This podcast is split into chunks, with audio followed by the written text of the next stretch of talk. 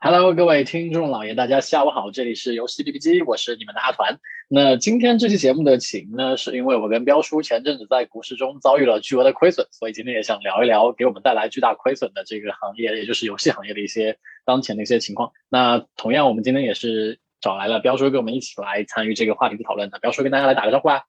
啊哈喽，大家好，好久不见，我是彪叔。刚刚你在说巨额亏损的时候，我就有点想笑，因为就没多少钱，你居然说巨额亏损。呃，对于我们这种小散户来说，其实百分比的亏损其实比 实际的绝对值的亏损的的创伤是更大的嘛。这个我相信你也是能理解我的。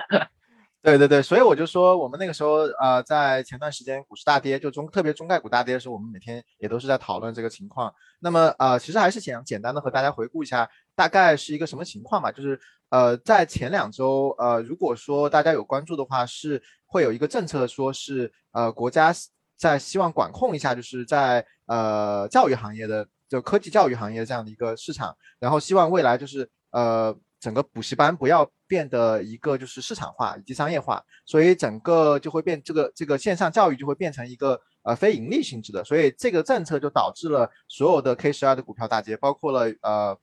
呃新东方，包括了高途，还包括了好未来这样的一些呃龙头的像教育股，然后这个这个大跌呢，其实。呃，不仅是这个行业大跌，还带还整个连做了整个中概股的大跌，就有很多龙头的京东、呃百度、阿里、呃腾讯，其实也都跟着呃这样的一个一个政策的这样的一个走势一起大跌，然后呈现出了就是一种呃一种就是树上十只鸟打死一只鸟还剩几只鸟的这样的一个架势。所以当刚刚才我们呃呃阿团和我我们也在聊，就说呃我们虽然没有买就是教育类的股票，但是其实我们当时啊我们自己手上有一些可能。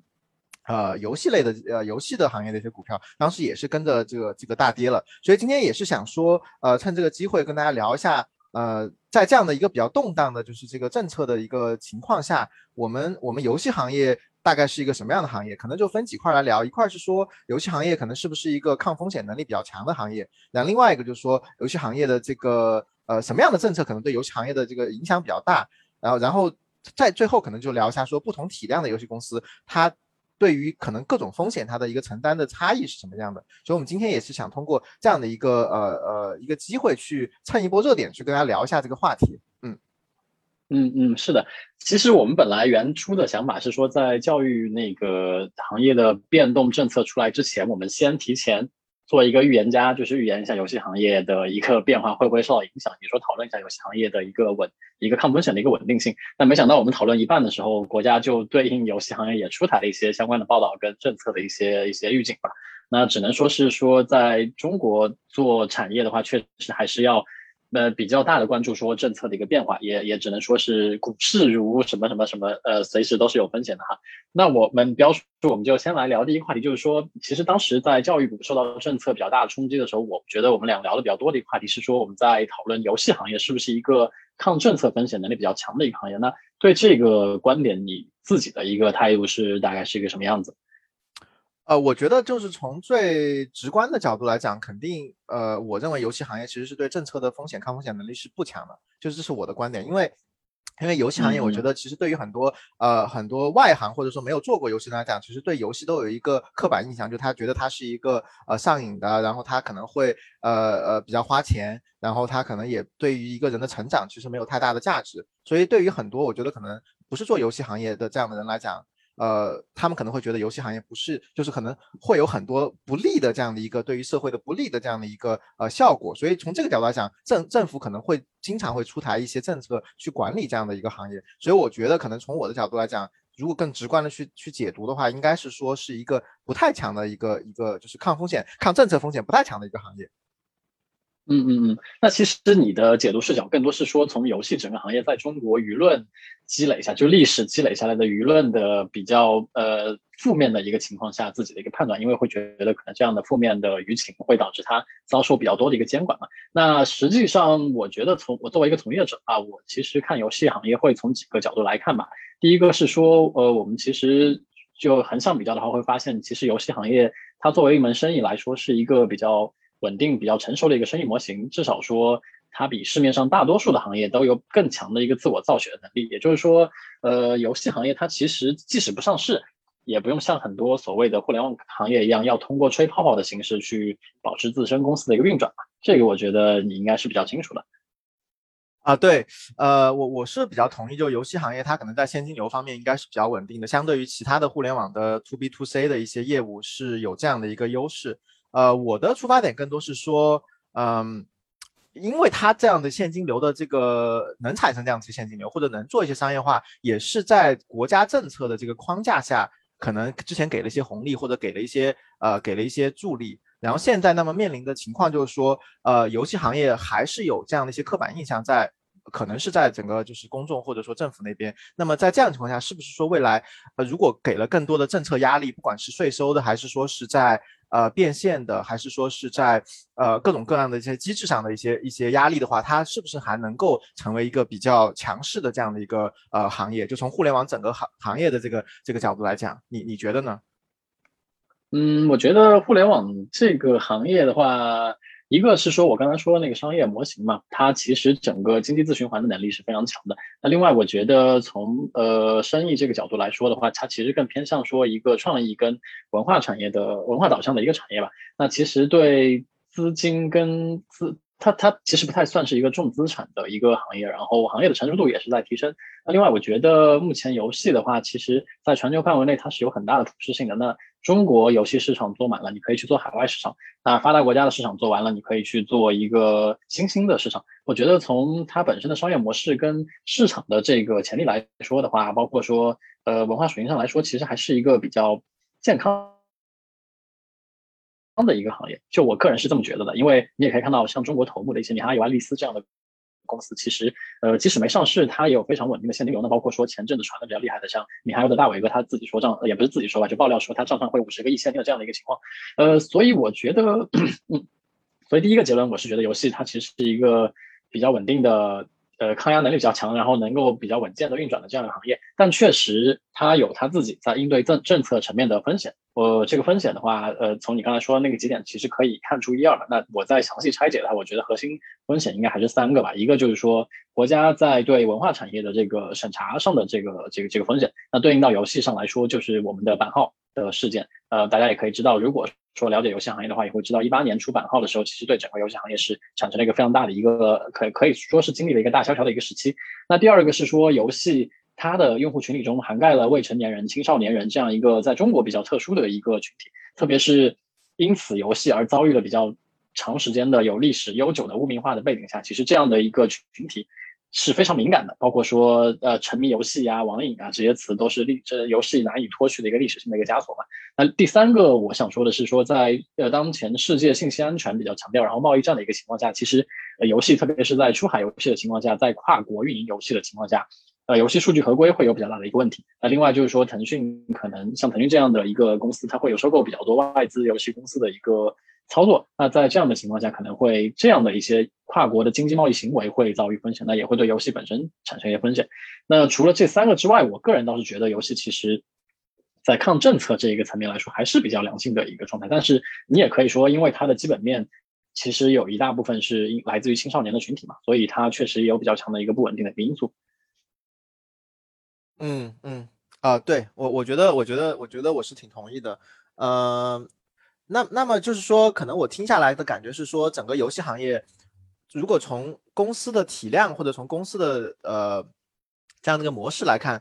一些比较成熟的或者说已经成功的公司，就比如说头部的呃腾讯、网易，然后包括一些还未上市的米哈游、莉莉丝这样的公司，他们可能从抗抗压的这个能力来讲是呃是比较不错的。然后可能横向比较一些其他头部行业的其他行业的头部公司来讲也是不错的，就是可能更好，因为因为它能够呃一方面它可能在变现上的理想其实是是很好，另外一个它可能在现金储备上也是做的也是在呃也是有比较多的这样的一个弹药的。那么这样看可能是这样的。那么我想想想想讨论就是说是那么对于一些小的一些游戏公司，就比如说。它可能刚成立，或者说是它的呃还没有成熟的成功的游戏，那么这样的一个游戏公司，你觉得抗风险的能力呃应该怎么样去评判呢？那这个这样的差异呃能和就是我们刚才提到这些比较成熟的来比吗？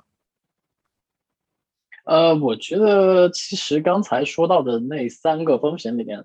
他们其中的一跟三，就是说版号以及说跨国信息安全这个事情，面对整个游戏行业。的所有公司来说，它其实是一刀切的一个伤害。呃，也不是说伤害吧，就是一个监管，所以它更多是一个 A O E 的一个一个影响，就是哪个公司单独的一个个体其实无法避免的。但是涉及到青少年群体的这个，其实是三条中最敏感的政策面的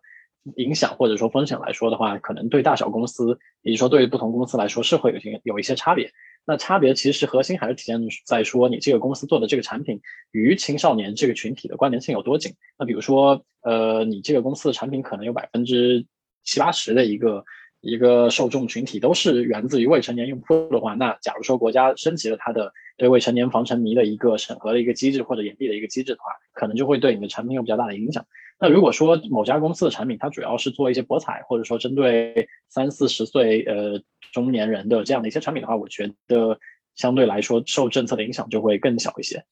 那呃这个可能只是呃一一个维度吧。那另外来说，我觉得呃这这个只是从政策的角度来看这件事情。那另外来说，从公司的角度，他们应对政策。影响的一个能力，或者说一些储备上，肯定也是有差别的。就像就像你说的一样，像腾讯、网易这样的大公司，它肯定离审查的部门或者机构会更近一些。那它在信息的获取上是有一个呃更先进的一个或者更敏捷的一个反馈。那那另外它的资金量也能够，包括说它的工业化管线也能提供给它更多的一个容错的一个一个一个东西嘛。那包括说也能更顺应的、更快的顺应国家的一个一个政策的一个走向，去像腾讯一样出台更严厉的一个。自我严格的一个防沉迷的一个一个措施，那这些都是大公司相对于小公司的一个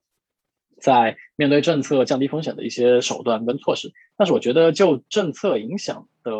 方向来说，可能在游戏行业公司跟公司之间其实并没有太多的一个区别。那本质还是说看你的游戏是做给哪些人来玩的，这个可能是受影响的一个差别的一个核心点吧。所以你是说不同的体量的游戏公司可能抗风险能力其实是差不多的？对吧？呃，我我觉得就是政策带来的影响可能不会有太大的一个区别，但是在公司化解影响的能力上，它会有区别。那这个化解影响的能力，可能和和公司的很多方面的属性其实都相关嘛，包括说你的政府关系啊，包括说你的整体体量啊这些，还有说你的政策敏感度啊，其实都是有相关性的。但我觉得这就像一个游戏中的攻击跟防御的一个问题嘛，就是敌方。打来的攻击都是一百点，那可能你的回血能力更强一些，你就有更好的一个一个一个过渡去生存下来的这样的一个能力。所以，所以我的我我的感觉就是从你那边讲的，就是说，呃，如果说是政策对整个游戏行业的有一些呃比较比较大的那种监管，或者说是比较。呃，从从宏观层面的去去去做一些呃政策上的一些呃呃怎么说正常的一些一些管制，它对整个公游戏公司的影响其实都是都是差不多的。那么什这样什么样的游戏公司，它能够比较好的去从这样的监管中，呃，就是可能不比较不良性的或者说是不友好的监管中，能够跳脱出来做一些改做一些呃转型或者做一些。呃，做一些相应的一些呃应对，可能对于大公司来说，可能它可能更能做得更成功一些。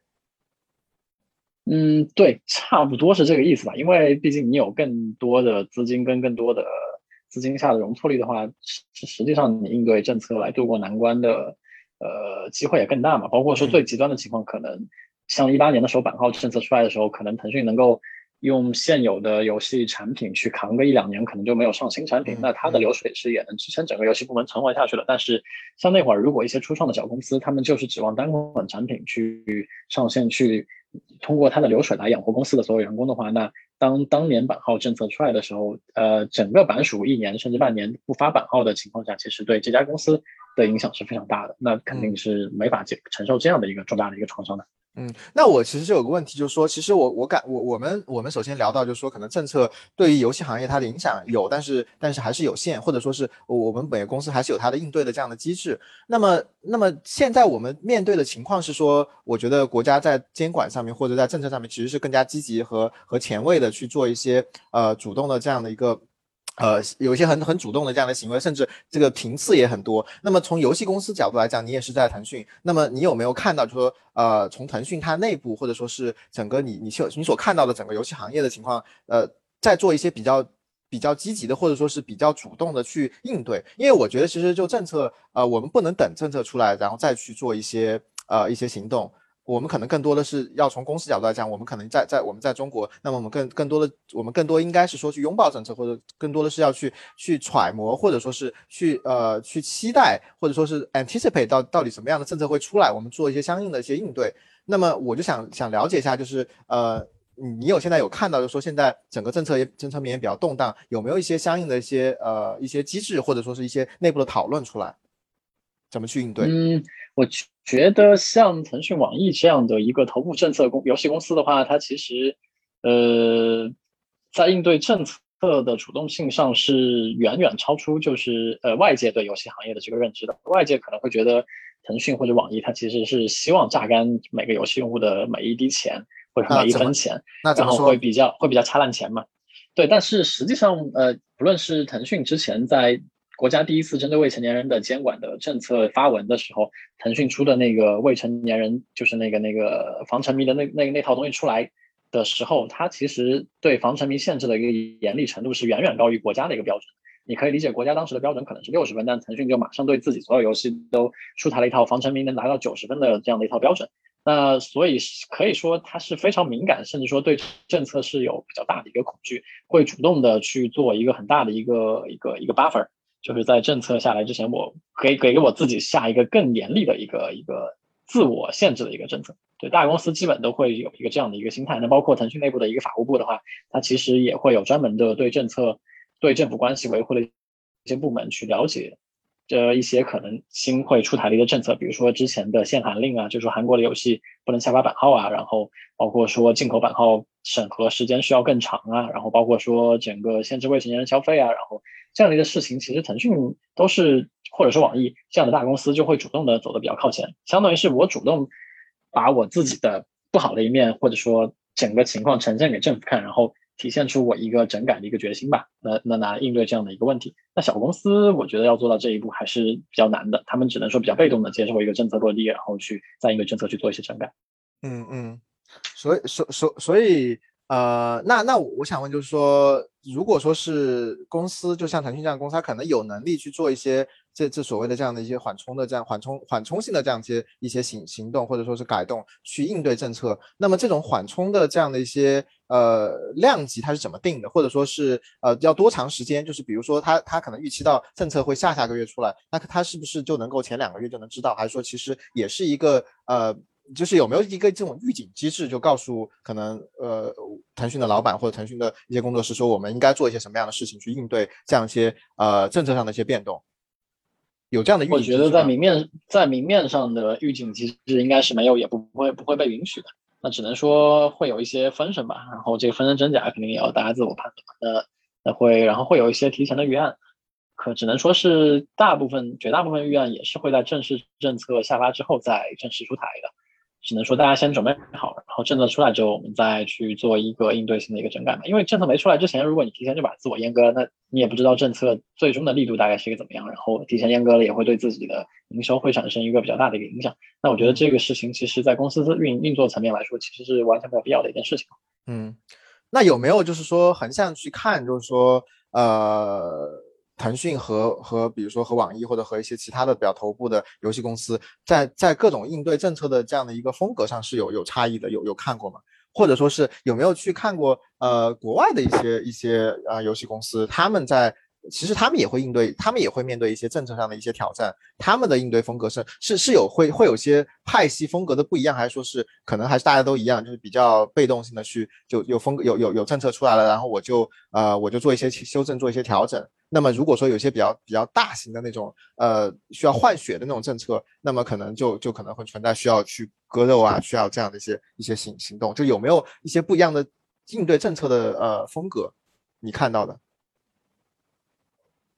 呃，我觉得首先中国的游戏产业目前在审核，然后分用户分层的分级制度上，其实相对不那么完善吧。所以，呃，我们也会看到说，最近几年中国政府会有比较多的一个针对游戏的一些监管的政策出台。那这个其实就是涉及到说我我我怎么去看待这次政策的一个问题嘛？我觉得可以说一些我的一些看法，然后也来一方面回答一下你的一个问题。那我觉得首先中国。整体上做一个定性的话，我觉得中国游戏行业目前的政策其实确实相对外国来说没有那么的完善。那最核心的一点就是说，中国的游戏，包括说电影，包括其他，其实所谓的文化创意行业都缺乏一个很严、很精准的一个用户分级的一个制度。那海外这一个其实是有比较明确的一个分级制度，比如说九加的游戏应该给谁玩，然后十八加的游戏就是应该给谁玩。那这个政策，所以海外目前这个行业发展时间比较长，也伴随着比较完整的政策已经有监管之后，我觉得他们其实后续新出台的一些政策相对是比较少。所以说，可能呃近几年来说，境外的公司面向政策的这些所谓的处理办法或者处理风格，呃，我目前来看应该是没有一个很明确的一个一个一个一个一个一个回答吧。那面对再回到中国国内来说的话，我只能说，呃，游戏公司在解读政策的严肃程度上会有一些差别。比如说腾讯可能它是比较极端的一个一个路，就是说我做的比你政府要求的更极端，那我追求极极限程度上的一个安全。那有一些小公司可能会铤而走险嘛，比如说一些没有上市的游戏公司，它可能在境外数据脱敏，然后离岸数据回传这块上做的就不会那么的符合要求，它可能会直接在本地服务器上下载境外的一些数据。那这个事情本身在政策上是会被严厉的呃禁止的，但是小公司会这么做，但像腾讯这种上市且比较注重 fame 的一些公司是不会这么做这件事情。那回到我看待政策的这次的政策。的态度上来说，我其实想说的事情，一个是说，呃，首先我支持国家对咱们的游戏行业进行整改了，因为确实也很多乱象嘛，呃，然后包括说我们出于对未成年人保护去出台更严厉的政策，这些我觉得都是完全 OK 的。但是我还是希望说，官方在做这些整改的时候，不要呃用上包括说鸦片啊这样的一些词，也就是说，你没有非但没有承认游戏行业创造的一个价值。更进一步的是说，比前几年对游戏行业的态度还要更恶劣一些。那这个事情，我觉得作为从业者来说，我其实很难很难接受的。呃，包括说这样的一个态度，其实更多体现说的是一个一刀切的一个整改的一个一个思路嘛。那我我觉得游戏现在其实不仅是一个赚钱的东西，其实像原神啊、米哈游这样的公司跟游戏，其实也承担了中国很多对境外文化输出，然后文化发展的一个影响力吧。那另外那块儿，呃，就是说游戏可能最近被传言说还会被征税，我不知道标叔你有没有听到过这个新闻？呃，没有听到。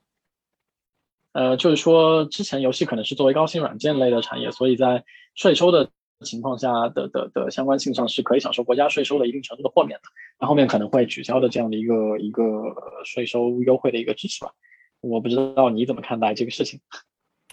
呃，我觉得这个就是这个税收，这个和和之前的那些监管其实都是异曲同工吧。就是其实国家都它它背后都有都有个 rationale，可能就是说，呃，之前给了游戏行业很多红利，给了很多游戏行业很多，甚至是整个互联网行业很多支持。但是现在因为因为这样的一些红利，这样的一些支持，导致呃或者说是加速了这个行业发展之后，就会让这个行业有的时候过度商业化。那么过度商业化就会就会有很多很多。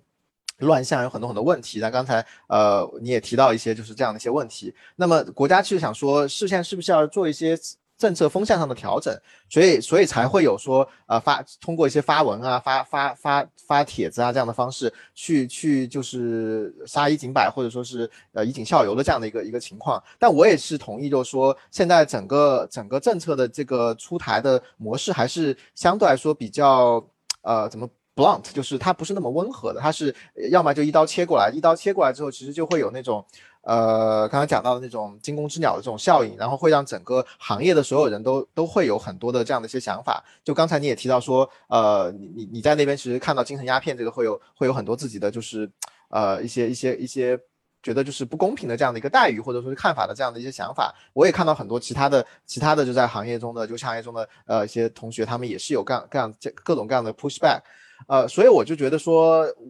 不管是税收还是说这种监管，其实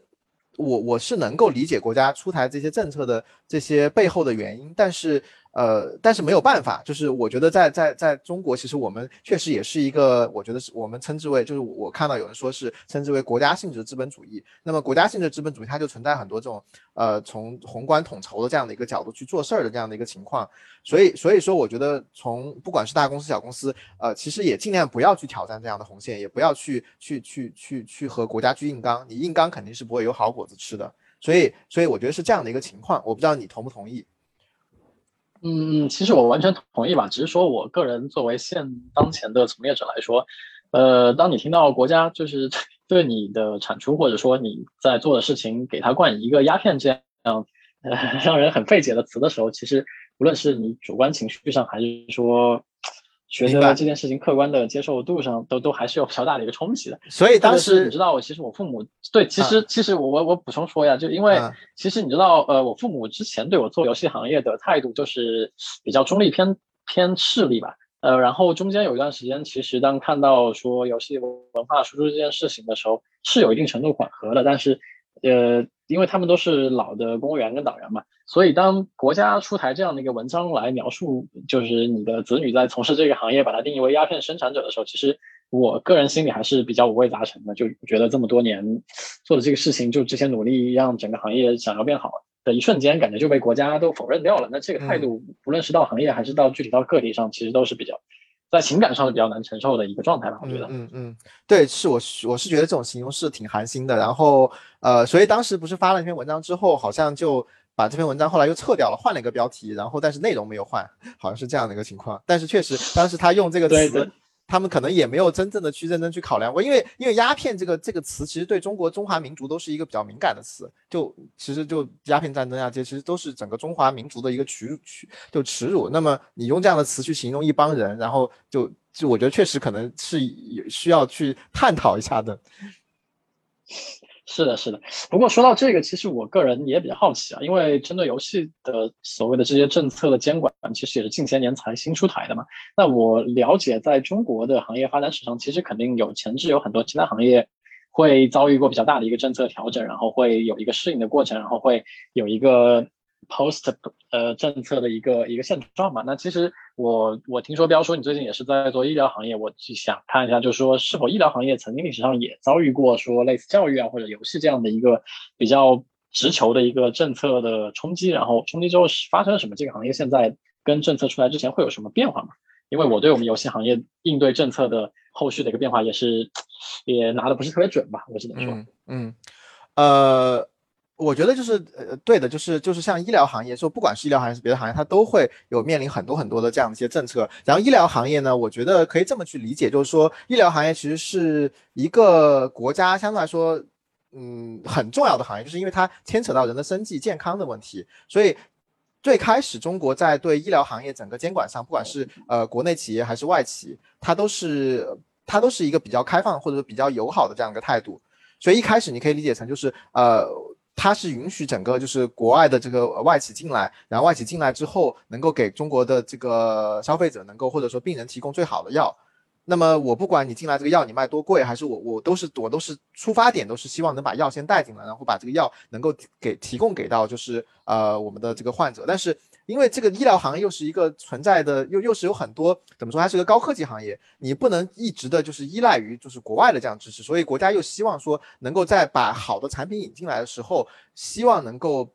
能够发展我们国内的这样医疗行业，就是你不管是制药、器械还是耗材，它都希望能够有国内的一帮就是有研发能力、生产能力的这样一些企业能够长出来，然后可能不管是背靠着中国的这个政府，还是说是啊从呃呃通过资本的这样的一些投资去把它长出来，但是这个又又又是另外一个阶段，这个阶段又是需要一些政策去去去去促进这个这个事情，就所以所以现在看到了很多政策，我们是在这个阶段，但这个阶段我们看到一些什么样的政策呢？就是说现在有我们。比较常见就叫我们叫 VBP，就是叫带量采购，然后它就是出发点呢，就是说是呃希望能够让所有的药企都进过来进跟国家去竞标，然后一个药，比如说它是一个呃肺炎的药，或者说是一个感呃可能是一个就是呃肺癌的药，然后这个药对于很多人来讲他是买不起的，那么为了国家为了让很多得了肺癌的人能够都享受这样的药，他就说我我我希望把这个药纳入到我的医保体系里面。然后纳入到我的医保体系里面，国家去出台，去去作为一个购买者去买这个药，然后分发给我们的这样的一个一个患者。那么这样的话，就所有的药企都都会进来去竞标。那么对于不管是呃外企还是对于中国的这样的一个企业，它其实都是面临的一样的标准，一样的这样的一个一个框架。所以对于很多呃海外的药企来讲，它如果它如果呃如果落了标，它就会它就会这个药就卖不出去了。所以，所以国家也是通过这样的政策，一方面提高了就是整个人的人民的健康的福祉，同时又扶持了一些呃本土的这样的一些药企。然后，然后，然后，如果说一个本土的药药企它中了标之后，国家会给他很多很多这样的一些优惠，然后甚至他可能也有机会，因为他中了标，海外的一些药企它能够和这个这样的一个国国内的企业会有一个一个呃合作伙伴的关系，去给他一些技术上的输出，或者说是一些啊一些呃别的能力上的一些帮助。所以，所以我觉得就是都是都有这样的一些一些一些，我觉得呃政策上的一些呃变化。那么，我觉得药企做的可能比较好的就是说是呃，因为它是一个百年百年的这样的一个一个行业，然后很多行业里面的一些一些玩家，他其实呃在很多国家也有也有他自己的一些一些一些商业运营，然后他对应对各个国家的政策，他有自己的一些。呃，有自己的一些经验，所以我觉得他们在对应对一些政策，就是在中国的这些政策情况下，其实他是比较得心应手的，特别是那些呃比较大的药企，比如辉瑞啊、罗氏啊，像呃甚至是。呃，甚至是赛诺菲、阿斯利康这样的一些公司，它都是很长很长年的、很多年的这样的一个一个一个生产和和和开发，以及以及就是在在不同市场售卖的这样的经验。所以他们现在在面临这样的一个危机的时候，他们也有自己的应对。他们一方面要要把自己的原始的一些销售的一些渠道做好，然后可能啊把的供应链这样这方面的成本控制好。另外一方面，他们也在寻找一些呃新的一些数字化，就是所谓的数字化的一些一些一些机会，能够说长出一些新的业务来，然后有新的一些。收入的来源，所以我我也看到，就他们比较积极的去应对这样的一些呃一些政策的出台，所以我觉得未来对于游戏行业可能可以去看到，就是说对于一些传统行业，他们也是面临的这样的一些监管或者监这样的一些政策的风险。那么他们更多是说，我们去呃，就是他们是在不断的去拥抱这样的政策，然后在这样政策下面去呃去改变自己，去做一些转型，然后。通过这样的一些转型，提升自己的在这个市场的竞争力，所以我觉得是这样的一个情况。所以，我我我我特别想提到，就是我刚刚你在讲的时候，有一有有一个点，就是我我我我有点理解，就是说为什么国家要去出台这样一些政策，去去管理就是这个游戏行业的发展。因为现在其实我我看到就是说，呃，很多游戏行业因为因为过度资本化、过度商业化，就导致了很多。很很奇怪的一些，就是很真的很很让人寒心的一些情况。就就如果甚至不拿游戏行业来做比较，就是最近我们在在看这个阿里的这样的一个情况，我觉得它也是因为过度资本化，然后呃过度商业化，然后整个整个体系内部它过度内卷，导致了一些呃它不是它。忽视掉了一个就公司内部的文化，就纯粹可能就凭这个这个这个团队他的这个能力去做事儿的这样这样这样这样去就这样去考量一个公司，我就觉得会会有非常非常不好的这样的后果。所以有的时候可能需要一些外力的一些一些一些改变去。推进这个行业的健康的发展，但是刚刚也提到，就是我们可能呃更多的是我们是我是局外人，你是局内人，那么我们怎么去看政策对这个行业的发展，然后怎么样去呃在我们作为个体看到行业去发展，说我们做我们应该去做和思考，然后可能做什么样的决策？嗯嗯嗯嗯，好呀。我觉得标叔还是非常伟光正的，起码对对比我这个玻璃心，在面向政策的这个积极积极的态度上，比我还是强很多的。当然，我也我也还是那个大观点，就是呃，我觉得监管会让一个行业短期遭受一些冲击，但如果是合理的监管，它肯定是会让整个行业有一个更好的一个升级嘛。那其实可以看到，上一次版号政策出来之后，虽然整个行业经过了一小段时间的寒冬，但是后续其实整体的品质跟规范性是会比原先好很多的。那我也觉得说，这一次面向未成年人的这样的一个监管，可能短期来说会有一些阵痛，但是可能确实能够避免说一些未成年人因为沉迷游戏而导致的一些社会性问题的减少吧。也是希望能够达到这样的一个一个效果。那当然说，对整个行业来说，呃，无论是说更严的监管，还是说税收的一个提高，肯定都会对，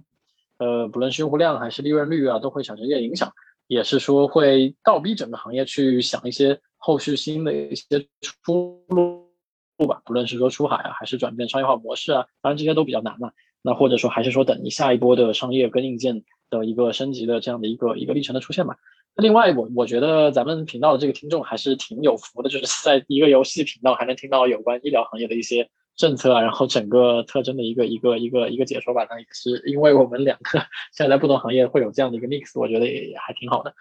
我也是在瞎逼逼，所以我想问你，明天会加仓吗？腾讯或者说别的游戏公司？我觉得现在，呃，因为我自己其实是腾讯跟心动的的的被迫变成了长期股东，所以，呃，我我个人还是比较看好这种呃稳定的基本面比较好的公司吧，特别是腾讯。那我们内部都叫它叫七百嘛，也是希望它早日能回到七百，能帮我回血。至于其他游戏公司，我觉得大家还是结合它实际的业务情况去看吧。嗯嗯，没错没错，我也是比较，我还是我还是我也是比较看好腾讯的，因为我觉得整个这个公司它整个抗压能力还是不错的，而且呃看了这么多这么多其他的公司，我觉得除了腾讯以外，应该也没有别的公司能够在这个股市里面还能在就是作为一个比较稳健的一个投资的这样的一个标的了，可能也没有别的公司了，我觉得。对，嗯。对，然后刚才你提到那个阿里的那个事件，我觉得咱们之后如果有机会也可以聊一下，就是不同的游戏公司吧，至少是游戏公司，或者说几家咱们有比较熟悉的互联网公司的一个公司的企业文化。其实，呃，我觉得有些事情的发生也不是偶然的，反而很大程度上跟他们的企业文化是有相关的。对，嗯，没错。好呀，那我们看看是下后面哪一期我们可以聊一下这个话题。今天要不我们就先这样。好呀，好呀，期待我是期待股市早日回血的阿团，然后这里是游戏 B B 机，大家 咱们下次再见。好，下次再见，拜拜，拜拜，拜拜。